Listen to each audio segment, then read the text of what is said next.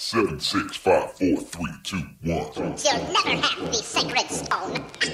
Oh, this you crazy mother. Hier ist der OMT Podcast mit brandneuem Stoff für eure Online-Marketing-Dröhnung zwischendurch. Heute mit dem OMT-Gründer Mario Jung.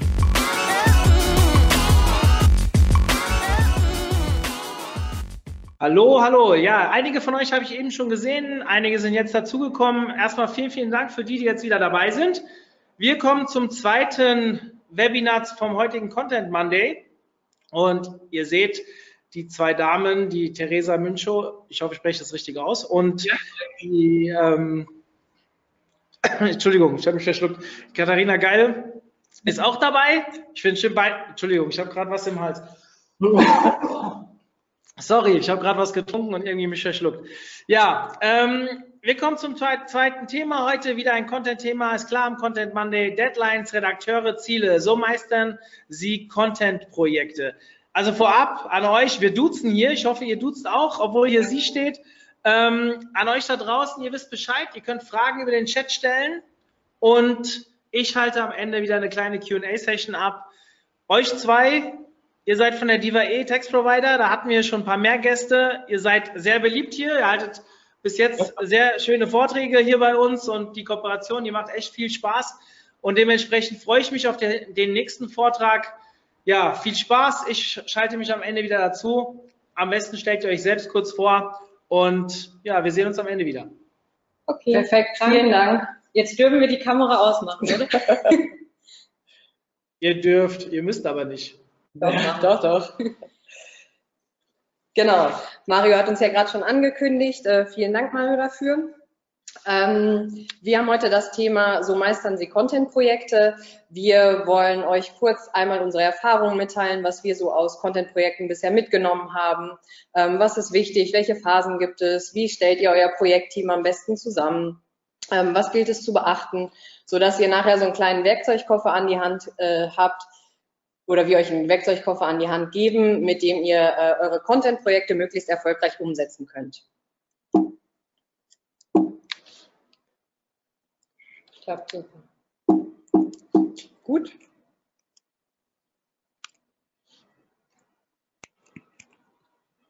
Kleinen Moment. Einen kleinen Moment. Wir haben gerade ein Problem, die Folie weiter zu. Ja. Das ist spannend. Geht nochmal kurz raus vielleicht schön, wenn im Test alles funktioniert und dann ja. äh, im, im Live-Modus nicht mehr. Da fangen die Hände immer so an zu schwitzen. So, ja, jetzt funktioniert es noch. Super, genau. danke. Ähm, genau, wir sind auch oder wir halten das Webinar auch zu zweit, weil wir ähm, zwei unterschiedliche Rollen haben. Ich bin Projektmanagerin für Bestandskunden und seit drei Jahren bei der DIVAE. Ich bin die Theresa. Ähm, komme auch aus einem geisteswissenschaftlichen Hintergrund, habe ein Studium gemacht, das sehr textlastig war und äh, kenne mich daher in der Content-Erstellung sehr gut aus. Ja, ich bin Katharina. Ich habe schon während meines Studiums bei damals noch Textprovider gearbeitet, ähm, bin jetzt mittlerweile seit sieben Jahren hier bei der Diva in Bochum und leite seit ja, circa drei, fast schon vier Jahren mittlerweile das Redaktionsteam hier in Bochum. Genau, bevor wir jetzt inhaltlich konkret einsteigen, wollen wir euch gerne noch ein paar Worte mitgeben über uns, wer sind wir ähm, und überhaupt, woher haben wir unsere Erfahrungen, dass wir ähm, ja quasi euch erzählen können, wie Content-Projekte besonders gut umsetzbar sind. Ähm, wir sind äh, aus, oder DivaE hat sich aus sieben inhabergeführten Digitalagenturen zusammengeschlossen. Da sind jetzt in den letzten beiden Jahren noch zwei weitere Agenturen dazugekommen, unter, unter anderem die One Advertising, die ihr vielleicht kennt. Ähm, und jedes, jeder dieser Digitalagenturen ähm, ist auf einen unterschiedlichen E-Business-Dienstleistungsbereich spezialisiert, so dass wir für unsere Kunden ähm, oder dass wir unsere Kunden ganzheitlich in der digitalen Transformation unterstützen können. Wir sind mittlerweile an zehn Standorten in Deutschland komplett verteilt äh, und etwa 500 Mitarbeiter. Und wir, kon genau. wir konkret in Bochum, wir sitzen hier mitten im Pott. Wir sind die Experten für das Content Marketing. Ähm, bei uns arbeiten etwa 30 Kollegen und wir wickeln hier oder haben auch schon in der Vergangenheit von hier aus relativ viele Content-Projekte abgewickelt. Ähm, wir arbeiten mit einer Basis von etwa 2000 freien Fachautoren und Lektoren zusammen Und äh, mit diesem Team oder mit dieser Basis haben wir in den letzten Jahren über 150 Millionen Wörter, 570.000 Texte etwa ähm, umgesetzt und eben 5.200 Projekte etwa abgewickelt. Ähm, genau, und in diesen Projekten haben wir entsprechende Erfahrungen gesammelt, äh, die wir gerne mit euch teilen wollen. Genau, ich stelle euch mal kurz die Agenda vor von unserem heutigen Webinar. Wir haben euch insgesamt sechs Punkte mitgebracht. Ähm, wir starten dabei mit Zielsetzung und Erwartungshaltung, sagen dann kurz was zum Projektteam, gehen dann über zu Kickoff und Projektmanagement, kommen dann so zum eigentlichen Thema heute, der Projektphase, sprechen dann über Risiko- und Konfliktmanagement und beenden das Webinar dann am Ende mit äh, dem Pro Projektreview. Ähm, wir haben ziemlich viele Folien dabei, auch gerade kurz vorher noch ein paar rausgeschmissen. Ähm, wir würden uns vorbehalten, zwischendrin mal ein, zwei vielleicht zu überspringen oder etwas abzukürzen, aber ihr bekommt das, äh, die Präsentation ja im Nachgang sowieso zur Verfügung gestellt und könnt das dann ja in den Zweifelsfällen einfach nochmal nachschauen. Ähm, generell haben wir auch versucht, ähm, das Thema Content allgemein zu behandeln, also sowohl Text als auch Grafiken, als auch Bilder etc. Ähm, es kann aber hin und wieder passieren, dass wir uns dann doch ein bisschen auf Content als Text äh, fokussieren, da das halt unser Hauptgeschäft ist und ähm, wir da auch einfach am meisten Erfahrung haben. So, ähm, vorab haben wir uns überlegt, einen ganz, ganz kurzen Exkurs nochmal zu machen, bevor wir zum eigentlichen Thema kommen, da wir wahrscheinlich Zuhörer mit unterschiedlichem beruflichen Hintergrund haben, die auch mit verschiedenen Erwartungen heute äh, an dem Webinar teilnehmen. Unser Webinar soll ähm, sich, obwohl wir jetzt selbst bei einer Agentur arbeiten, schon an alle Interessierten richten, ganz egal, ob der Content jetzt intern, extern, mit einem Freelancer oder einer Agentur erstellt werden soll. Ähm, deshalb haben wir einleitend mal zwei Folien nochmal mitgebracht. Ähm, auf der ersten Folie ähm, haben wir mal ein paar Leitfragen aufbereitet, die bei der Entscheidung helfen sollen, ob äh, die Content-Erstellung ausgelagert werden soll oder nicht. Ähm, letzteres setzt natürlich voraus, dass intern ähm, überhaupt die entsprechenden Ressourcen und das notwendige Know-how zur Verfügung stehen. Solche Leitfragen sind zum Beispiel, gibt es überhaupt ein Budget für die Auslagerung? Gibt es bereits konkrete Themen und Keywords? Gibt es ein Briefing? Ähm, welche Ressourcen und Kapazitäten hat die Redaktion aktuell und so weiter? Und anhand dieser und wahrscheinlich noch vieler weiterer Fragen lässt sich so eine Entscheidung dann treffen. Okay, wenn ähm, intern keine Ressourcen oder eben auch nicht das für das Projekt notwendige Know-how vorhanden sind, muss der Content von extern eingekauft werden. Ähm, hier bieten sich äh, je nach Bedarf und Umfang des Projektes verschiedene Anbieter und Produktionsmodelle an. Wir haben jetzt mal die drei für uns zumindest Wesentlichen aufgeführt und möchten euch ganz kurz ähm, die jeweiligen Vor- und Nachteile vorstellen. Uns ist auch bewusst, dass die Folie recht voll geworden ist. Ähm, das wäre dann auch eine der Folien, die ihr euch im Nachgang wahrscheinlich nochmal ähm, etwas detaillierter anschauen könntet. Ich komme zum ersten Punkt oder zur ersten Option, ähm, Content auszulagern. Das wäre ähm, die Content-Agentur, die sich eben anbietet, wenn ähm, die ganze Content-Produktion oder Teile davon ausgelagert werden sollen. Wenn intern gar keine Ressourcen vorhanden sind, ähm, bietet sich eine Agentur an, die eine ganzheitliche Betreuung bietet, also vom Content Audit über die Strategieentwicklung bis hin zur tatsächlichen Umsetzung und zum finalen Monitoring. Wenn der strategische Part im eigenen Unternehmen abgedeckt ist, ist eine Agentur geeignet, die eben dann Projektsteuerung, Produktion und QS übernimmt. Ähm, Idealerweise unterstützt die Agentur auch bei der Entwicklung von Briefings, der Optimierung des Workflows und bietet im Idealfall auch verschiedene Content-Formate an. Ähm, die Agentur sollte im Idealfall zumindest dem Unternehmen einen persönlichen Ansprechpartner zur Seite stellen, der Redakteure, Lektoren, Grafiker etc. steuert und dem Auftraggeber eben die fertigen Inhalte liefert, damit er da möglichst wenig mit zu tun hat. Ähm, unserer Meinung nach sind ser seriöse Agenturen auch ähm, ja, Partner des Auftraggebers und bringen auch ihre eigenen Erfahrungen und Ideen mit ein.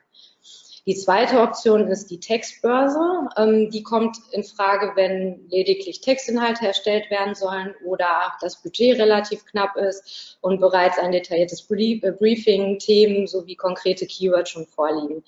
Ähm, hier ist jedoch zu beachten, dass ähm, wirklich noch interne Ressourcen notwendig sind, die dann ähm, die Aufträge einstellen, mit den Textern kommunizieren, die Deadlines überwachen und gegebenenfalls auch Lektorat und Endkontrolle der gelieferten Inhalte übernehmen. Ähm, für die Produktion von Grafiken und Videos und Bildern muss in der Regel auch noch ein anderer Dienstleister beauftragt werden.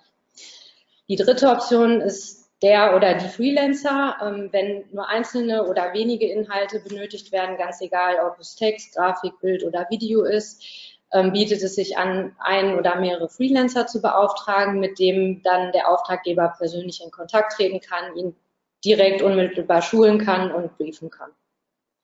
Genau. Und dann übergebe ich erstmal wieder an Theresa nach diesem ganz kurzen Exkurs und jetzt kommen wir auch zum eigentlichen Thema. Genau, wir starten nämlich wie in äh, jedem Projekt eigentlich äh, mit der Vorarbeit. Ähm, wie bei allen Projekten ist die auch äh, für Content-Projekte enorm wichtig. Ähm, und Versäumnisse, die in diesem Bereich, ja, oder Sachen, die in diesem Bereich nicht festgelegt werden können, einem nachher in dem Projektverlauf wirklich stark auf die Füße fallen, wenn man sie nicht äh, festlegt. Ähm, genau, deshalb ist vor Projektbeginn wichtig, intensiv über Ziele und Erwartungen zu sprechen. Das sind zum einen, und das ist wahrscheinlich auch das Wichtigste, ähm, welche Ziele soll euer Content konkret erreichen ähm, und welche, wie messt ihr die Ziele? Was legt ihr dem zugrunde? Ähm, aber auch, wie soll der Umfang aussehen? Wollt ihr 200 äh, Texte und Video in zwei Monaten erstellen oder ähm, geht es um ein Jahresprojekt, wo ihr mehrere Kampagnen fahrt? Ähm, genau. Wie sieht der Umfang aus? Habt ihr, seid ihr vielleicht schon an Termine gebunden? Gibt es Go-Live-Termine? Gibt es äh, sonstige Termine, an die ihr euch halten müsst? Gibt es Relaunch-Termine? Das solltet ihr vorab alles festlegen. Und auch noch zu den, also das andere sind jetzt zwei softere Sachen, ähm, die eher in Richtung Erwartungshaltung gehen, aber auch die sollte man äh, vorab festlegen und sich darauf verständigen. Ähm, welchen Anspruch an oder welchen Qualitätsanspruch an Content habt ihr? Klar, also wenn wir das fragen, bekommen wir auch immer die Antwort, ja, unser Anspruch ist hoch. Äh, das kennen wir, aber was genau bedeutet eigentlich hoch? Habt ihr vielleicht Beispieltexte? Ähm, gibt es einen Benchmark? Ähm, gibt es sonstige Wettbewerbe, an denen ihr euch orientiert? Ähm, wie soll euer Content nachher aussehen? Ähm, dann auch noch ein etwas softeres Thema. Seid ihr zum Beispiel reglementiert durch euer eigenes CMS? Das heißt, äh, könnt ihr alle Formate wirklich abbilden? Oder äh, ja, seid ihr irgendwo reglementiert? Gibt es Vorgaben? Braucht euer CMS-Team die Inhalte auf jeden Fall im HTML-Format oder äh, in sonstigen Formaten? Genau, das erste und wahrscheinlich auch wichtigste sind die Unternehmensziele, äh, diese festzulegen. Ähm, das kennt ihr aus anderen Unternehmensbereichen. Alle Ziele, die ihr definiert, müssen definitiv smart sein. Das heißt, sie müssen eindeutig definiert werden. Ähm, das Ziel ist messbar. Ähm, das definierte so, äh, Ziel muss erreichbar sein, äh, muss realistisch sein und auch terminiert sein. Wir haben mal als äh, digitale Unternehmensziele sind im Content Marketing meistens die folgenden drei. Aufbau der eigenen Marke, Lead-Generierung und Kundengewinnung und Kundenbindung. Und die habt ihr wahrscheinlich meistens in eurer übergreifenden Content-Strategie äh, schon festgelegt. Für die einzelnen ähm, Content-Projekte lassen sich dann mögliche Teilziele aus diesen Hauptunternehmenszielen ableiten. Ähm, das ist zum Beispiel beim Markenaufbau ähm, der Aufbau der Community oder Aufbau von Backlinks, ähm, Kundengewinnung, ihr wollt neue Besucher, ihr wollt eure Conversion optimieren, bei der Kundenbindung, ihr wollt Trust aufbauen, ihr wollt langfristige Kundenbeziehungen aufbauen. Und diese Teilziele lassen sich natürlich auch nochmal in kurz-, mittel- und langfristige Teilziele einteilen. Wollt ihr kurzfristig neue Besucher generieren oder Aufmerksamkeit in Social Media ähm, oder mittelfristig ähm, euren Traffic steigern, langfristig ähm, eure Kundenbeziehungen stärken? Das alles ähm, überlegt ihr euch zu Beginn eines Content-Projektes ähm, und definiert die Ziele. es reicht natürlich nicht, die zu definieren und für alle äh, zugänglich zu machen oder zu sagen, das ist, das ist das, was wir erreichen wollen. Ähm, ihr messt die Ziele dann nachher auch und dazu äh, dienen euch die sogenannten KPIs. Wir haben hier einfach mal eine Auswahl für die drei Hauptunternehmensziele ähm, für euch abgetragen. Vielleicht fallen euch noch andere an, vielleicht messt ihr auch schon nach anderen KPIs, aber das sind so die gängigsten, die ähm, wir euch gerne zur Verfügung stellen wollen, genau.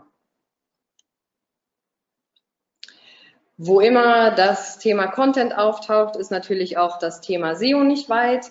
Ähm, für uns ist ganz wichtig oder unser Ansatz ist, ähm, Content Marketing ist kein Ersatz für SEO. Ähm, die beiden Disziplinen bedingen sich vielmehr. Ähm, die SEO-Optimierung dient dazu, Inhalte im Netz auffindbar zu machen und das Content-Marketing sorgt einfach dafür, dass die zur Verfügung gestellten Inhalte auch für eure User relevant sind. Ähm, wenn ihr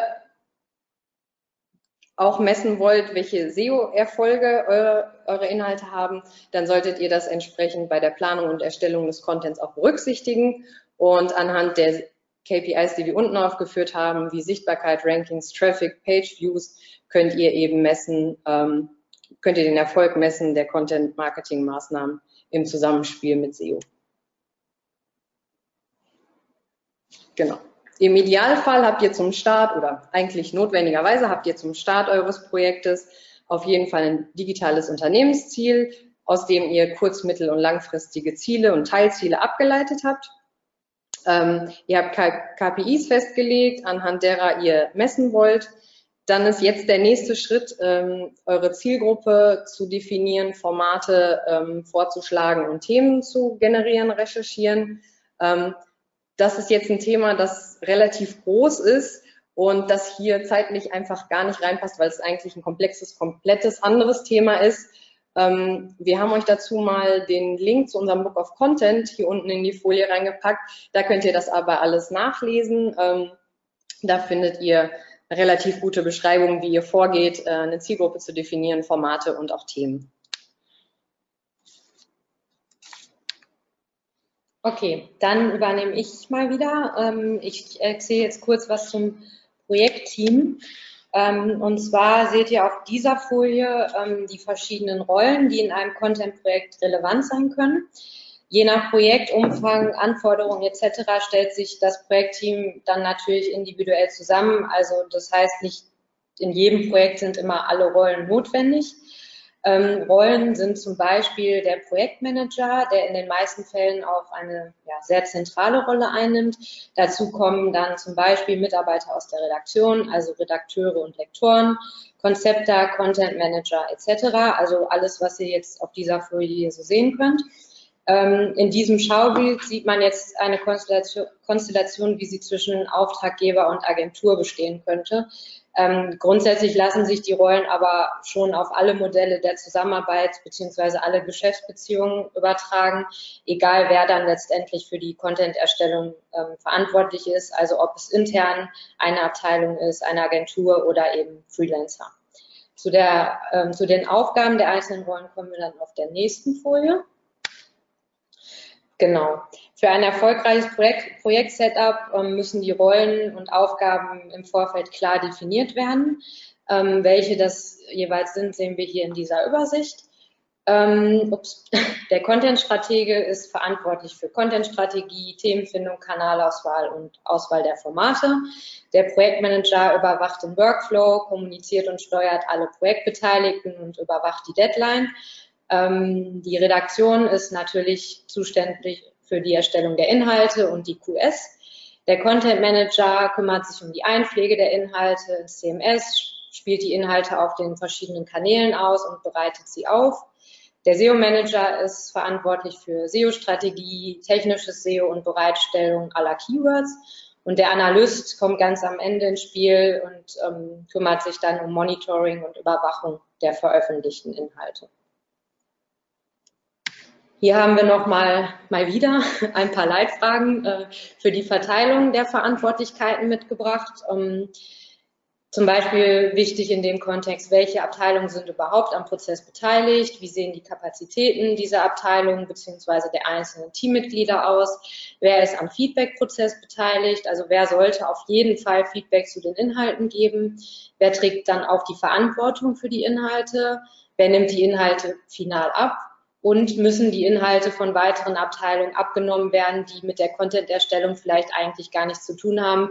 Das haben wir zum Beispiel häufig bei Rechtsabteilungen, die dann ganz am Ende noch ins Spiel kommen. Genau. Der Auswahl der Redakteure kommt in einem Content-Projekt natürlich eine sehr zentrale Rolle zu. Ähm, wir haben das hier mal in drei Schritte aufgeteilt. Ähm, Im ersten Schritt geht es darum, die projektspezifischen Anforderungen festzulegen, also welche Sprache geht es, wie ist der Kenntnisstand?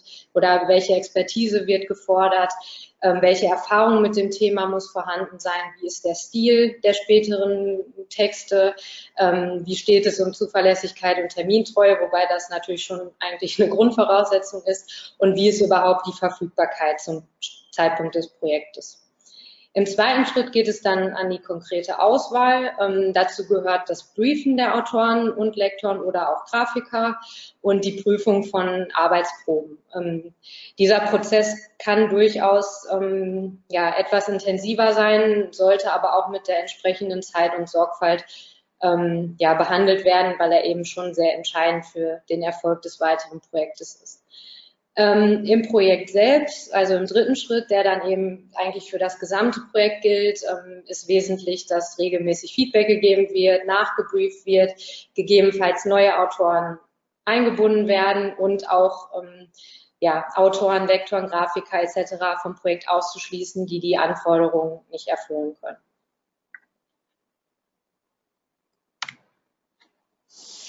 Ich gebe an Theresa zurück. Genau. Wenn ihr dann äh, Ziele definiert habt, das Projektteam soweit steht und ihr habt die passenden Redakteure ausgewählt, ähm, dann kann es auch tatsächlich losgehen mit dem eigentlichen Projekt. Ähm, und da startet ihr am besten immer mit einem Kickoff. Ähm, wir empfehlen für einen Kickoff-Termin immer eigentlich ein persönliches Gespräch. Ähm, da lernt man dann auch nochmal, falls man sie nicht schon kennt, die anderen Teammitglieder kennen und kann sich ein eigenes Bild am besten machen. Ähm, das bietet sich vor allem oder ist eigentlich unabdingbar für komplexe Projekte, die über einen längeren Zeitraum äh, laufen und dann neben ein größeres Projektteam zusammenarbeitet. Da bietet sich auf jeden Fall ein persönliches Vor-Ort-Kennenlernen in einem Workshop an. Ähm, ein Kickoff-Termin per Mail ist für uns eigentlich nur dann ratsam, wenn man äh, ja schon jahrelang zusammenarbeitet und es eher um Einzel-Content-Bestellungen geht. Ähm, ansonsten das persönliche Gespräch suchen, auf jeden Fall für einen Kickoff. Wer sollte bei so einem Kickoff auf jeden Fall teilnehmen? Ähm, das sind auf jeden Fall alle aktiv am Projekt beteiligten Personen, ähm, die eben Einblick auch in alle Dokumente und alles, was in einem Kickoff besprochen wird, benötigen, um ihre Aufgaben optimal zu erfüllen. Nicht dabei sein müssen, ähm, ja, sag mal, äh, Personen, die unabhängig äh, arbeiten vom restlichen Projektteam. Das sind zum Beispiel äh, Grafiker oder ähm, auch Programmierer, die euch im CMS irgendwas anpassen, ähm, die aber nicht unmittelbar Einblick auf alle Dokumente und eben das gesamte Projekt benötigen. Genau. Bringt auf jeden Fall äh, alle Dateien, die ihr bis dahin erstellt habt, wie Lieferpläne, Redaktionspläne, Briefings und so weiter mit ins Kickoff und legt sie für alle offen. Ähm, und lasst euch diese auf jeden Fall zumindest durch den Auftraggeber, egal ob intern oder extern, abnehmen und äh, legt diese auch final ab. Wir haben euch hier nochmal eine Checkliste mitgebracht, was äh, nach dem Kickoff auf jeden Fall als äh, ja, vollständig da sein sollte. Das ist zum einen der Input, ähm, die Briefing-Leitfäden, äh, das Projektteam sollte klar definiert sein, hat klare Aufgaben, Zuständigkeiten sind geklärt ähm, und die Ziele sind festgelegt, aber auch die Timings und Meilensteine äh, sind für alle Projekt- oder für alle Teammitglieder ähm, bekannt. Sie sind schriftlich festgehalten und jeder weiß auch, wo sie zu finden sind und werden ständig aktualisiert. Deshalb bietet sich auch nochmal an, ähm, da ja vielleicht nicht alle Kollegen oder Teammitglieder tatsächlich an einem Kickoff dann doch teilnehmen können, ähm, setzt auf jeden Fall in so einem Kickoff ein Protokoll auf, ähm, erstellt es, legt es da ab, wo es wirklich jeder einsehen kann und lasst es euch auf jeden Fall auch nochmal abnehmen, damit alle auf dem gleichen Stand sind und auch alle mit dem gleichen Stand in das Projekt starten. Ein verlängertes Kickoff, sag ich mal, sind, also wenn man in einem Projektteam länger und regelmäßiger zusammenarbeitet, sollte man ähm, sogenannte Status-Meetings einfach einführen, die man ja je nach Bedarf, ähm, das entscheidet ihr selbst, wie es, äh, ja, wie euer Bedarf ist, ob ihr wöchentlich oder monatlich oder euch vielleicht halbjährlich, ob es reicht, einmal zusammensetzt und ähm, alles, was ihr vorher definiert habt, dann auch nochmal in Augenschein nehmt. Ähm, ist das Projektteam noch so, wie es ist, sinnvoll? Haben sich Zuständigkeiten oder Aufgaben verändert? Ähm, gegebenenfalls justiert ihr nochmal nach bei Timings. Ähm, habt ihr vielleicht noch Ideen, was man noch machen könnte? Und wie war bisher das Feedback zu dem vorliegenden Content?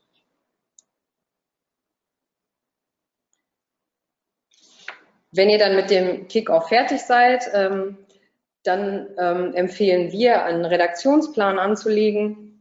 Ähm, das ist dann meistens die Aufgabe des Projektmanagers. Ähm, so habt ihr Transparenz für alle beteiligten Personen. Ähm, der Redaktionsplan sollte auch auf jeden Fall für, für jeden immer ein, einsehbar sein und immer aktuell sein. Ähm, folgende Tipps wollen wir euch gerne einfach mitgeben. Ähm, beim Redaktionsplan plant er immer realistisch. Ähm, welche Kapazitäten stehen euch tatsächlich zur Verfügung im Team?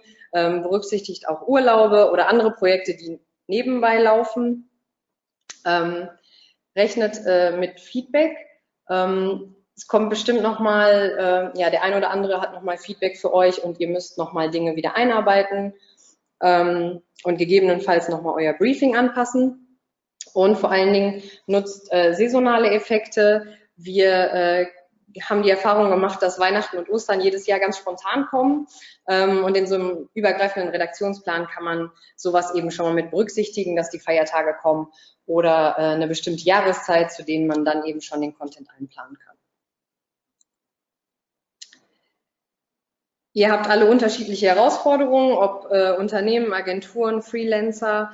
Ähm, jeder hat da seine eigenen Herausforderungen und äh, deshalb solltet ihr die Planung auch speziell an eure Bedürfnisse anpassen. Äh, es gibt auf jeden Fall massig Vorlagen für Redaktionspläne. Ähm, ich finde aber, dass es kein richtiges Schema F gibt, nach dem man unbedingt gehen muss, sondern es sollte schon ähm, ja, auf die eigenen Bedürfnisse angepasst sein, ein solcher Plan. Was ähm, aber wichtig ist, was ihr unbedingt mit in den Redaktionsplan nehmen solltet, sind die Kontaktdaten aller Projektbeteiligten, äh, natürlich Termine und Meilensteine, welche Themen werden zu welchen Terminen ausgespielt, welche Formate und auf welchen Kanälen. Ähm, wann muss der Input vorliegen und wer ist für welche Aufgaben zuständig. Wir haben euch dann einfach mal ähm, ja, fünf Möglichkeiten für eine Redaktionsplanung mitgebracht. Ähm, das sind die, mit denen wir auch am häufigsten arbeiten. Das ist zum einen Excel, das kennt ihr alle. Ähm, das lässt sich als Redaktionsplanungstool auch einsetzen. Ähm, ihr könnt entweder die Pläne selbst entwickeln oder ihr greift einfach auf zahlreiche äh, zurück. Es gibt da online zahlreiche Vorlagen mittlerweile, die man einfach nutzen kann für sich. Was schwierig ist bei Excel, ist, dass ähm, man nicht parallel und gleichzeitig arbeiten kann. Deshalb muss das äh, Dokument immer entweder zentral gespeichert werden oder an alle umgeschickt werden, sobald es ein Update gab. Dem könnte, könnt ihr mit Google Sheets entgegenwirken. Äh, da könnt ihr euren Excel-Plan hochladen und dann können, ähm, können alle Teammitglieder gleichzeitig darauf zugreifen und eben auch gleichzeitig bearbeiten. Was ihr hier nicht könnt, ist, das ist Dateien anhängen ähm, und es ist visuell auch, ja, der eine mag es, der andere nicht, tabellarisch aufgearbeitet. Dann ähm, gibt es das Redaktionstool Asana. Ähm, äh, hier würden wir empfehlen, die Redaktionsplanung zu machen, wenn mehrere Abteilungen an der Produktion und Planung von Inhalten beteiligt sind. Also zum Beispiel ist die Social Media Abteilung ähm, gleichzeitig mit der SEO Abteilung, gleichzeitig mit der Content Abteilung beteiligt. Ähm, dann könnt ihr bei Asana mehrere Teams anlegen und zu jedem Team könnt ihr 15 Mitglieder hinzufügen und ein Team entspricht dabei einem Projekt. Ähm, die Kalenderfunktion ist äh, vor allen Dingen sehr vielseitig bei Asana. Ähm, ihr könnt darauf eure eigenen Timings einsehen, aber auch die der anderen Teams und auch die aller Projekte, die bei euch laufen. Trello kennt wahrscheinlich auch fast jeder. Ähm, ist ein relativ flexibles Tool für die Planung äh, und eignet sich dann, wenn mehrere Personen am Prozess beteiligt sind. Ähm, ihr legt ein Board an, darauf verschiedene Listen. Ähm, das Board ist dann das Projekt, die Liste, die einzelnen Arbeitsschritte. Ähm, ihr könnt natürlich über, über Verantwortlichkeiten abtragen und äh, auch die Kollegen oder euch selbst an Deadlines erinnern lassen. Ähm, Dateien hochladen geht auch problemlos. Ähm, aus unserer Erfahrung ist es, ähm, wird es bei größeren Teams ein bisschen unübersichtlich, wenn jeder ähm, irgendwelche Tickets und Karten umschieben kann, jeder wild kommentieren kann, dann äh, ist Trello ähm, ja, ein bisschen schwierig. Dann haben wir noch ein Tool für euch, das eher ein Content-Marketing-Tool ist. Ähm, ihr könnt mit äh, ContentBird ja, mehrere Dinge oder Schritte im Content Marketing einfach vereinen. Das ist die Recherche und die Planung, aber auch die Erstellung und Distribution und Analyse der, der Contents, die ihr erstellt. Also es ist eigentlich ein komplettes Content Marketing Tool. Ihr könnt damit natürlich auch ähm, eine Redaktionsplanung machen. Wir empfehlen es aber eigentlich nur, wenn ihr auch die anderen ähm, Funktionalitäten nutzt. Auch hier könnt ihr ähm, Timings anlegen, Verantwortliche abtragen, ähm, kommentieren, ähm, Dateien anfügen. Das funktioniert auch alles bei ContentBird. Genau, wir gehen jetzt noch einmal zum generellen Workflow, wie so ein Content-Marketing-Projekt abläuft in der Regel. Wir haben immer als, äh, in der ersten Phase die Abstimmung und Konzeption. Ähm, dann gehen wir über in die Erstellung und QS. Danach werden die äh, Contents veröffentlicht und ähm, ihr monitort die Contents dann und entwickelt gegebenenfalls weitere Formate daraus. Ähm, Austausch und Kommunikation sollte während des ganzen Projektes immer laufen. Das ist ein wichtiger Bestandteil der Projekte. Ähm, und wir gehen jetzt genau auf das Herzstück, äh, die Erstellung und QS des Contents. Äh, da gebe ich ab an Katharina. Ja, danke für alle, die unten die Seitenzahl sehen, wir haben jetzt nicht mehr ganz so viele Folien. Bis Folie 96 müssen wir nicht. Äh, wir haben noch ein paar ins Backup gepackt. Also ähm, wir sind, glaube ich, noch gut in der Zeit. Ich hoffe es zumindest. Okay, genau. Wie Theresa schon gesagt hat, ähm, kommen wir jetzt zur ja, eigentlichen Projektphase. Ähm, ich gehe direkt mal weiter. Wir haben hier mal die Phasen oder die einzelnen Phasen der gesamten Projektphase für euch aufbereitet. Ähm, es startet immer mit einer Briefing- und Abstimmungsphase, geht dann über in die äh, QS. Dann kommen wir zu Testphase und Feedback und beenden das Ganze mit der Erstellung der Inhalte und äh, deren Lieferung. Ähm, zu den einzelnen Unterpunkten, die ihr jetzt teilweise auch schon angedeutet seht, komme ich dann gleich noch. Ähm, unser erster Punkt ist, wie gesagt, die Briefing- und Abstimmungsphase. Ähm, da gehe ich jetzt zuerst auf das Briefing ein. Ähm, das Briefing ist ein zentrales, wenn nicht sogar das zentrale Dokument in einem Content-Projekt, weil hier werden alle Projektanforderungen gebündelt und das Briefing ist eben die verbindliche Grundlage für die gesamte Content-Erstellung. Ähm, wir haben euch hier rechts mal, ja, ich nenne es mal Tipps zusammengestellt, ähm, die für das Briefing relevant sind. Ähm, je detaillierter das Briefing ist, desto genauer entspricht der Content später auch wirklich den Erwartungen. Hilfreich ist es hier ähm, auf jeden Fall mit Screenshots oder wirklich Beispielen zu arbeiten, um das Ganze nochmal anschaulicher zu machen. Ähm, je nach Komplexität und auch Fülle der Anforderungen kann es auf jeden Fall Sinn machen, ähm, einzelne Briefings für die unterschiedlichen Content-Formate zu erstellen und auch mit ähm, Checklisten zu arbeiten, die die wesentlichsten Punkte dann nochmal ähm, für Redakteure und Lektoren ja ein bisschen besser zusammenfassen. Ähm, das Briefing sollte im Projektverlauf auch immer auf dem aktuellsten Stand gehalten werden und dann auch, falls Feedback kommt oder falls einem Punkte auffallen, die nicht rundlaufen, immer regelmäßig angepasst werden. Und natürlich sollte das Briefing ähm, ebenfalls wie die ganzen Dokumente, die Theresa gerade schon angesprochen hat, auch allen Personen, die mit dem Projekt irgendwie zu tun haben, vorliegen. Auf dieser Folie seht ihr die wesentlichen Bausteine, die unserer Meinung nach ähm, verbindlich für ein gutes Content Briefing sind. Die lassen sich natürlich äh, projektspezifisch beliebig erweitern. Das sind jetzt hier eher so die Must-Haves, ähm, die unserer Meinung nach auf jeden Fall rein müssen. Das sind Zielsetzung und Zielgruppe, Stil und Tonalität, Content-Format, Inhalt, Formales und SEO-Vorgaben. Auf die einzelnen Unterpunkte gehe ich jetzt in Anbetracht der Zeit, glaube ich, nicht ein. Aber ich glaube, so ist schon mal ganz gut klar geworden, was da wesentlich ist. Ja, Form und Aufbereitung des Briefings sind ganz stark abhängig vom Projekt und auch den Anforderungen. Grundsätzlich empfehlen wir aber eine Aufbereitung in Word oder PowerPoint. Ähm, es ist auf jeden Fall hilfreich, sich ganz am Anfang mal eine Mastervorlage zu erstellen, die dann für jedes neue Projekt oder jedes neue Content-Format, das dazukommt, ähm, individuell aufbereitet und relativ mit relativ wenig, viel, äh, wenig Zeitaufwand dann angepasst werden kann.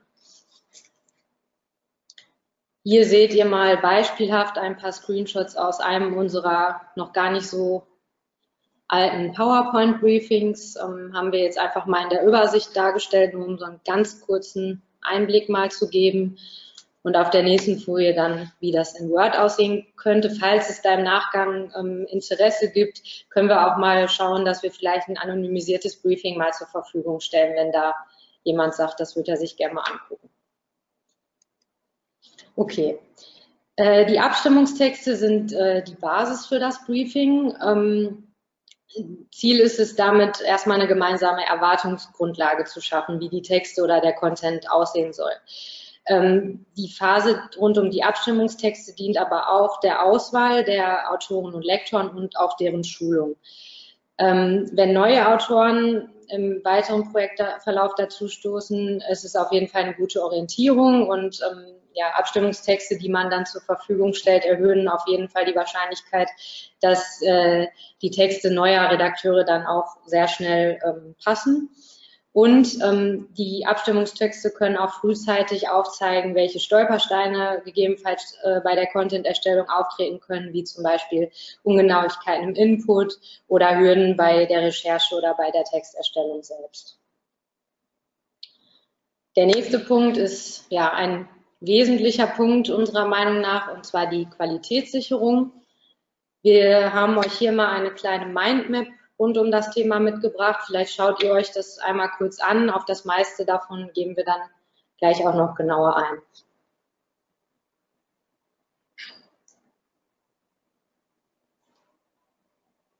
Okay, ich springe mal weiter.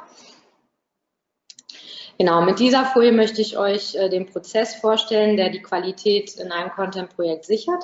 Ähm, das funktioniert auch bei großen ja, Mengen Content, die es zu erstellen gilt. Ähm, die Content-Erstellung startet klar beim Redakteur, aber auch hier beginnt schon die Qualitätssicherung, weil ähm, hier spielen eben intensives Briefen und eine umfassende Schulung direkt am Text eine ja, sehr entscheidende Rolle. Und je nach Verlauf wird hier auch bereits eine Umstrukturierung oder ja, Nachjustierung des Autorenteams notwendig, wenn man eben merkt, ähm, dass Autoren für das Projekt einfach nicht in Frage kommen. Danach kommt der Lektor als nächste Instanz ins Spiel. Ähm, die Aufgabe des Lektors ist es, die Texteinhalte oder die Inhalte hinsichtlich Briefingvorgaben, Orthographie, Interpunktion sowie Grammatik und Inhalt zu prüfen. Natürlich müssen auch die Lektoren gebrieft und geschult werden. Und hier bietet es sich, wie vorhin auch schon mal kurz erwähnt, auf jeden Fall häufig an, mit einer Check äh, Checkliste wirklich für die Lektoren zu arbeiten, die die Punkte enthält, die der Lektor dann stichpunktartig, stichpunktartig zu überprüfen hat je nach Komplexität, Anspruch und Thema kann es auch Sinn machen, noch eine zweite Lektoratsinstanz in den Prozess einzubinden. Ähm, ganz am Ende des QS-Prozesses steht dann die Endkontrolle der Inhalte durch eine weitere Person. Ihre Aufgabe ist es dann nochmal einen sorgfältigen Blick in die Texte zu werfen und eine Rechtschreibprüfung mit dem Duden durchzuführen. Zur QS gehört dann aber auch nochmal der Plagiatcheck jedes Textes. Ähm, hierbei helfen aber dann Tools wie Copyscape, die das automatisiert übernehmen.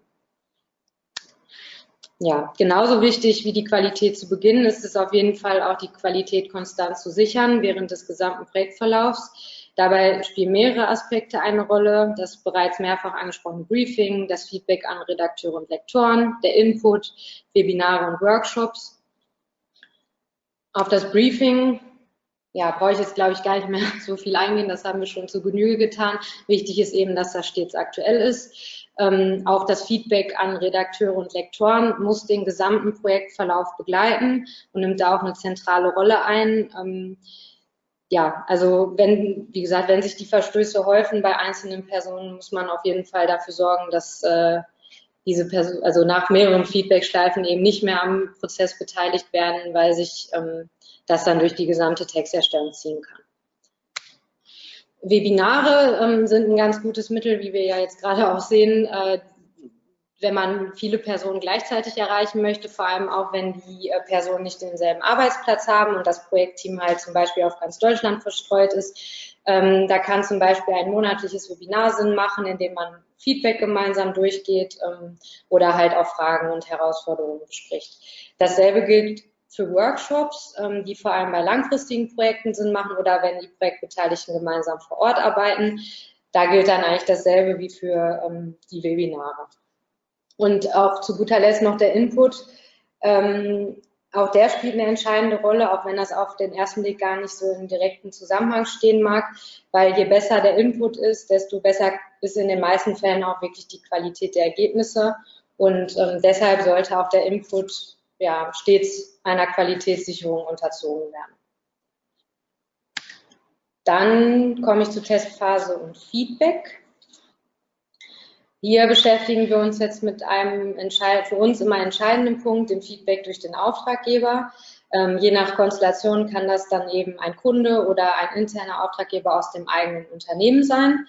Ähm, Im Zusammenhang mit diesem Feedback durch den Auftraggeber gibt es für uns eigentlich drei wesentliche Aspekte. Erstens, das Feedback muss konkret sein. Das heißt, konkret und begründet, idealerweise direkt am Text mit der Kommentarfunktion, die es halt in, zum Beispiel im Word gibt. Ähm, das stellt eben die Ergebnisqualität und auch die wunschgemäße Umsetzung des Feedbacks sicher. Je konkreter die Anforderungen eben formuliert sind, desto einfacher und schneller gelingen auch die Anpassungen. Feedback und Anmerkungen wie gefällt mir nicht, klingt komisch, äh, sowas helfen halt in den meisten Fällen nicht weiter.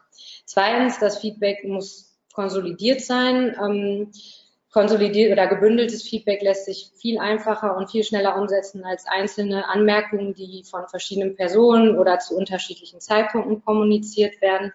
Und äh, deshalb sollte das Feedback auf Auftraggeberseite immer gesammelt werden, bevor es dann an Agentur, Redaktion oder Freelancer weitergegeben wird. Der dritte Aspekt ist, ähm, das Feedback muss zeitnah und kontinuierlich erfolgen. Ähm, in der Abstimmungsphase ist das Feedback besonders wichtig für die Fortsetzung des Projektes, aber auch im weiteren Projektverlauf ist es sehr wichtig, regelmäßig und zeitnah Feedback zu geben, ähm, damit eben ja die die Personen, die für die Texterstellung zuständig sind, äh, kurzfristig auf Änderungswünsche reagieren können und ähm, vor allem bei großen Volumiga können so rechtzeitig Maßnahmen ergriffen werden, bevor dann am Ende viel Zeit in die Überarbeitung sehr vieler Texte investiert werden muss. Ein Punkt, der uns immer wieder begegnet, äh, deshalb haben wir ihn auch kurz mit reingenommen, ist das Thema Subjektivität. Text ist halt immer subjektiv. Zu ja, einem einzelnen Satz kann es ganz, ganz viele verschiedene Meinungen geben ähm, und die Geschmäcker sind halt auch einfach verschieden. Wichtig ist hier auf jeden Fall, die Zielgruppe immer im Auge zu behalten und auch die Ziele, die der Content erfüllen soll und dann gegebenenfalls den eigenen Geschmack auch mal in den Hintergrund zu stellen. Okay, dann kommen wir jetzt auch schon zur Erstellung der Inhalte und der Lieferung. Ähm, die Erstellung der Inhalte erfolgt, ja, das haben wir jetzt oft genug gesagt, auf Basis des Briefings. Ähm, wichtig ist natürlich vor allem auch, dass die Lieferung fristgerecht gemäß Redaktionsplan und immer zu den festgelegten Deadlines erfolgt. Ähm, je nach Umfang des Projektes und Menge an ja, Content, der erstellt werden muss, sind unterschiedliche Lieferrhythmen sinnvoll. Bei geringen Textmengen oder bei Themen, die halt sehr aktuell sind, machen zum Beispiel manchmal auch tägliche oder wöchentliche Lieferungen Sinn. Bei großen Volumina kann auch ein monatlicher Rhythmus zielführend sein. Ähm, ein kontinuierlicher Lieferzyklus ist aber bei allen ja, Fällen ratsam, ähm, eben auch um zu vermeiden, dass am Ende viel Content vorliegt, der dem Auftraggeber nicht gefällt. Die Lieferung selbst kann dann in unterschiedlichen Formaten erfolgen, Word, Excel, mit HTML-Text und so weiter. Für das Geben von Feedback ist allerdings Word das beste Format. So, dann haben wir hier noch einmal den redaktionellen Prozess ähm, für euch mitgebracht, den ich jetzt aber nur kurz äh, auf den Bildschirm werfe und jetzt glaube ich nicht im Detail durchgehe, weil Theresa hat auch noch ein paar Folien. Deshalb schnell zurück zu dir. Genau. Ich komme dann, ich flippe jetzt hier auch nur einmal nochmal durch. Ähm, ich komme dann zu einem unangenehmen Thema, dem man sich eigentlich gar nicht so gerne widmet. Das ist, ähm, sind die Projektrisiken. Ähm, und egal wie gut ihr geplant habt, ihr könnt äh, ja die Projektrisiken mit einer guten Planung reduzieren und vorbeugen, aber trotzdem kann man eine Krise nie ganz verhindern. Ähm, die Punkte habt ihr gerade schon mal alle gesehen. Das sind die Punkte, die ihr vorab alle festlegen müsst. Äh, aber auch wenn ihr das gemacht habt, heißt das nicht, dass äh, ja, keine Krise eintreten kann. Ähm, deshalb, ähm, klar, starten alle hoch motiviert in ein Projekt und ähm, ja, haben total viel Spaß. Allerdings sollte man auch zum Start des Projektes wirklich an die Risiken denken. Ähm, stellt die Risiken zusammen, die es geben könnte, legt auf jeden Fall Gegenmaßnahmen fest, falls es dazu kommt. Und ganz wichtig, legt fest, wer in einer Krise ähm, verantwortlich ist. Derjenige, der verantwortlich ist, ist meistens der Projektmanager, ähm, sollte auch während des gesamten Projektes die Risiken beobachten und halt dementsprechend frühzeitig eingreifen, wenn er merkt, ähm, dass etwas in die falsche Richtung läuft. Wir haben immer Gründe für Projektkrisen. Das sind so die häufigsten, die ähm, uns bekannt sind, die vorkommen können. Ähm, genau, ist aber kein, also wir erheben hier keinen Anspruch auf Vollständigkeit. Eine Projektkrise deutet sich meistens schon frühzeitig an und ihr könnt sie an den Warnzeichen erkennen. Äh, einmal das, der Projektfortschritt gerät ins Stocken, ähm, der Auftraggeber, egal ob intern oder extern, ist unzufrieden, ihr habt einen erhöhten Aufwand und ähm, im schlimmsten Fall ist sogar der gesamte Status des Projektes unklar. Wenn ihr dann äh, nicht rechtzeitig eingreifen konntet und eine Krise wirklich da ist, dann ist ganz wichtig, dass ihr die Situation akzeptiert und ähm, ja, was in dem Fall äh, oft schwierig ist, ruhig und gelassen und vor allen Dingen unemotional reagiert und einfach eine Bestandsaufnahme macht. Wo steht das Projekt und wo sollte es eigentlich stehen? Ähm, welche Stelle war es, wo es in Stocken geraten ist? Ist das Ziel überhaupt noch erreichbar? Habt ihr noch die Ressourcen? Dann orientiert ihr euch neu, welche ähm, Deadlines könnt ihr euch setzen, braucht ihr mehr Personen oder andere, welche Meilensteine sind jetzt wirklich mit der höchsten Priorität zu behandeln? Und geht dann in die Maßnahmen, wer hat welches To-Do, bis wann, welche Ressourcen habt ihr, ähm, bis wann müssen die Meilensteine umgesetzt sein. Und ganz wichtig in der Phase ist, schafft Erfolgserlebnisse, damit das Team wieder neu motiviert ist. Immer auch äh, nicht nur in Projektkrisen, sondern während des gesamten Projektes und Prozesses arbeitet partnerschaftlich zusammen. Ihr seid ein Team, ähm, vertraut darauf, dass die anderen Kollegen ihren Job gut machen, ähm, investiert am Anfang viel Zeit und übergeht nicht die Meinung von anderen, kommuniziert offen und ehrlich und vor allen Dingen auch in Krisensituationen unterlasst Fingerpointing, das ist nämlich nie zielführend. Wir hoffen, dass dieser Agendapunkt mit den Projektkrisen einfach gar nicht aufgetreten ist bei euch und sind dann am Ende des Projektes angekommen. Ähm, und ja, meistens denkt man dann, ach ja, es lief doch alles ganz gut, das Projekt war schön, ähm, warum sollten wir jetzt nochmal was machen? Ähm, ein Projektreview ist aber immer sinnvoll, einfach weil es dem Projekt ein richtiges Ende setzt, ein emotionaler Abschluss für alle Teammitglieder ist und ihr relativ viele Learnings und Wissen für Folgeprojekte einfach generieren könnt. Deckt die Schwachstellen auf und ähm, beseitigt, falls entstanden, auch Konflikte im Team. Das macht ihr auf jeden Fall immer zum Ende eines Projektes. Wenn ihr aber komplexe, langfristige Projekte habt, könnt ihr das auch schon nach bestimmten Meilensteinen immer als ja, Teilabschluss einfach machen, Teilreview.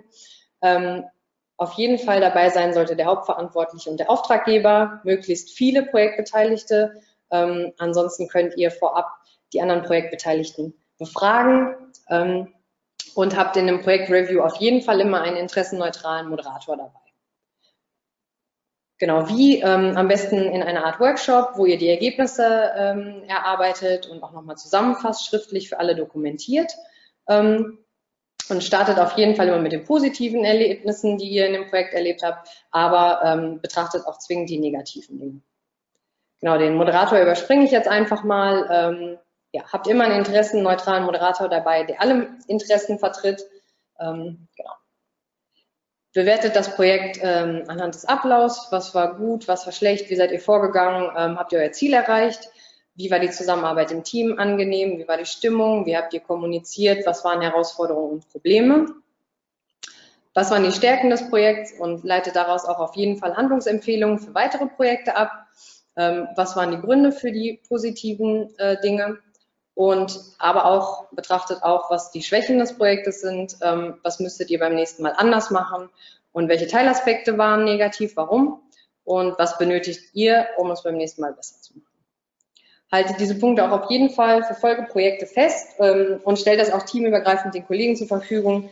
Daraus kann jeder gut lernen. Genau. Jeder kann auch für sich nochmal ein eigenes kurzes Lessons Learned machen. Was habe ich persönlich gelernt? Wie habe ich mich gefühlt? Das haben wir ja auch einfach nochmal aufgeführt. So. Etwas über der Zeit, aber wir hoffen, aber wir es ist okay. Ja, super. Ähm, das war sehr umfangreich. Ich wünschte, ja. alle würden so an ihren Content arbeiten. Gut, wenn ihr es nicht so machen würdet, wäre es auch schade, muss ich zugeben, aber ähm, sehr, sehr informativ. An euch da draußen, ihr könnt jetzt Fragen stellen. Habt ihr Fragen zu diesem äh, schönen Vortrag? Ähm, ich nutze die Zeit, währenddem ihr was eintippt, um vielleicht zwei, drei Sachen von meiner Seite loszuwerden. Ähm, wie ihr wisst, wir haben momentan eine sehr hohe Frequenz an Webinaren und ich möchte euch kurz sagen, was euch als nächstes erwartet. Und zwar am 9.7. sind wir wieder mal mit dem Thema Local SEO unterwegs. Ja, also der Camelo ähm, ist das erste Mal dabei. Einige von euch kennen ihn vielleicht schon von unseren Clubtreffen. Äh, wird ein, ein meiner Meinung nach sehr kompetenter Herr im Thema Local SEO wird uns mal was näher bringen. Und dann haben wir einen ja, Gast, auf den ich mich besonders freue, weil es aber auch mein Thema ist. Ich freue mich auf jeden Gast besonders, aber äh, da, weil es auch mein Thema ist, der Stefan Zisch von den Trust Agents wird uns etwas über die Google Search Konsole erzählen und zwar einen Tag später, am 10.7. Also ihr seht, hohe Frequenz. So, jetzt nochmal mein Appell an euch. Habt ihr Fragen da draußen? Dann schießt los. Bis jetzt ist nichts reingekommen. Ich muss sagen, selbst mir sind die Fragen, ja, ich hatte mir ein paar aufgeschrieben, die habt ihr aber dann später immer beantwortet. Deswegen bin ich gerade so ein bisschen angewiesen auf mein äh, normal fragereiches Publikum. Ähm, ich nutze die Zeit, um euch noch was zu erzählen, weil ich bin heute sehr glücklich. Und das hat nicht, das hat nichts mit meinem Geburtstag zu tun, sondern das hat damit zu tun, dass heute das Programm für unsere Konferenz am 7.9. online gegangen ist, an dem ich fast sechs Monate gearbeitet habe. Und ähm, ich setze euch jetzt auch den Link rein. So, falls ihr jetzt keine Frage, ah, jetzt kam was rein. Falls keine Frage äh, sonst mehr kommt, dann nutzt die Zeit und schaut euch einfach nochmal unser Programm an. So. Ja, es war einfach zu informativ. Das ist nicht die, Ant die, die Nachricht, die ich erwartet habe. So. Ja, gut. Also man kann ja nichts erzwingen, wo nichts ist. Also ich muss dann ganz offen sagen, ich fand es auch sehr klasse. Es hat mir sehr viel Spaß gemacht. Ich muss auch zugeben, dass ich ähm, mich freue, die Aufzeichnung an mein Content-Team weiterzugeben, weil da waren zwei, drei Sachen, da waren zwei, drei Sachen drin, die ich äh, definitiv, ähm, ja, wie soll ich sagen, äh, ganz interessant für uns fand. Ja, das Book of Content, das haben wir, glaube ich, schon ein paar Mal auch über unseren, ähm, ich guck mal in den Chat rein. Theresa hat gerade noch etwas hinzugefügt und zwar, das ist ein White Paper, glaube ich, gell, wo man so ein E-Book downloaden kann oder irgend sowas. Also da ähm, ist halt einiges von den Sachen, die wir heute besprochen haben, auch noch mal ein bisschen detaillierter drin. Wir mussten halt, wie gesagt, ein paar Folien komplett rausschmeißen, ähm, weil es sonst noch länger geworden wäre. Und da ist das, also auch gerade dieses Thema mit, wie definiere ich Zielgruppen, Formate und Themen, halt auch noch mal ein bisschen detaillierter beschrieben einfach. Ja, ich habe da auch schon reingeguckt. Wir haben das schon zwei oder dreimal über den Newsletter geteilt. Also für alle die, die viel mit Content zu tun haben, strategisch in der Planung und so weiter, ähm, es kostet nichts und dementsprechend schaut euch das an. Ähm, oh. Hier fragt jemand, jetzt kommt doch was rein, ähm, ob so eine Briefing-Vorlage auch zur Verfügung gestellt wird. Habt ihr das in dem Book of Content drin? Nee, das, aber ähm, könnt uns gerne eine Mail schreiben. Ähm, dann äh, leiten wir euch auf jeden Fall was weiter. Ja, ja das wäre cool. Ich würde die auch nehmen. Ja, sehr gerne. Ähm, mario.omt.de, also falls ihr euch nicht traut, diesen zwei gefährlichen Frauen zu schreiben, könnt ihr auch mir schreiben und ich leite es euch dann weiter. Nein, Spaß beiseite. Ähm, habt ihr die E-Mail-Adresse, habt ihr in den Folien gehabt, oder? Nehme ich an. Genau, die haben wir ganz vorne in der Folie. Am Anfang, glaube ich. Ähm, betreut ihr auch Projekte im B2B-Bereich? Habt ihr da Erfahrungen beziehungsweise auch Texter? Ja. Ja, ja haben wir. Ähm, auch relativ unterschiedliche, ehrlich gesagt, im Finanzbereich, aber auch im technischen Bereich haben wir schon relativ viel gemacht. Also mein liebstes Beispiel sind die Melkmaschinen. Das die, die was? Uns, die Melkmaschinen. Also ja, sowas gab es auch schon. Das ist schon ein paar Jahre her, aber ähm, das ist ein Beispiel. Handwerk hatten wir auch ziemlich viel. Also wir freuen uns nicht jedes Mal, aber wir machen es immer und am Ende macht es dann auch Spaß. Also auf jeden Fall. Ja, ein Kollege von den beiden, der Andreas Wander, ist regelmäßig bei uns bei den Clubtreffen dabei. Ich kenne Andi schon sehr, sehr lange. Und über, wir reden auch ab und zu über Projekte, ohne jetzt, dass er mir sagt, wer dahinter steckt, aber was für Themen. Also ich kann euch sagen, die decken, glaube ich, so mit alles ab, was man abdecken kann. Ähm, und wenn nicht, kann man sich reinarbeiten. Das ist immer so ein bisschen das, das Motto. Und ich denke, wenn, ja. Seid ihr auch auf der Demexco? Werde ich hier gerade gefragt? Ja, auf jeden Fall. Mit Stand? Ja, wahrscheinlich ja. Noch keine finale Aussage, aber wahrscheinlich. Gut. Also die war ihr weiter Stand. Ja. Das ja, okay. Über alle Theorien. Ihr seid jetzt wie viele? Sieben, sieben Firmen habt ihr gesagt, ja? Sieben oder acht? Neun. Neun mittlerweile. Ähm, und äh, ihr habt dann zusammen einen Stand, oder? Genau, wahrscheinlich, ja. Wahrscheinlich, also ja. Gut. ja. Alles klar. Du, also es kam jetzt nichts mehr rein. Vielen, vielen Dank für diesen tollen Vortrag. Ähm. An euch da draußen, danke für eure Zeit, dass ihr dabei wart. Und ich hoffe, wir sehen uns am 9.7. wieder und fleißig Konferenztickets kaufen. Denkt dran. Es ist nur eine begrenzte Anzahl an Tickets noch da. Ich denke nicht, dass es bis zum Ende reichen wird. Ja? Also dementsprechend, ähm, ja, kommt bitte. So. Gut, euch einen ja. schönen Tag. Und wir hören uns hoffentlich bald mal wieder und ich freue mich über die Briefing-Vorlage. Alles klar. Schönen Geburtstag noch. Dankeschön. Tschüss. Tschüss.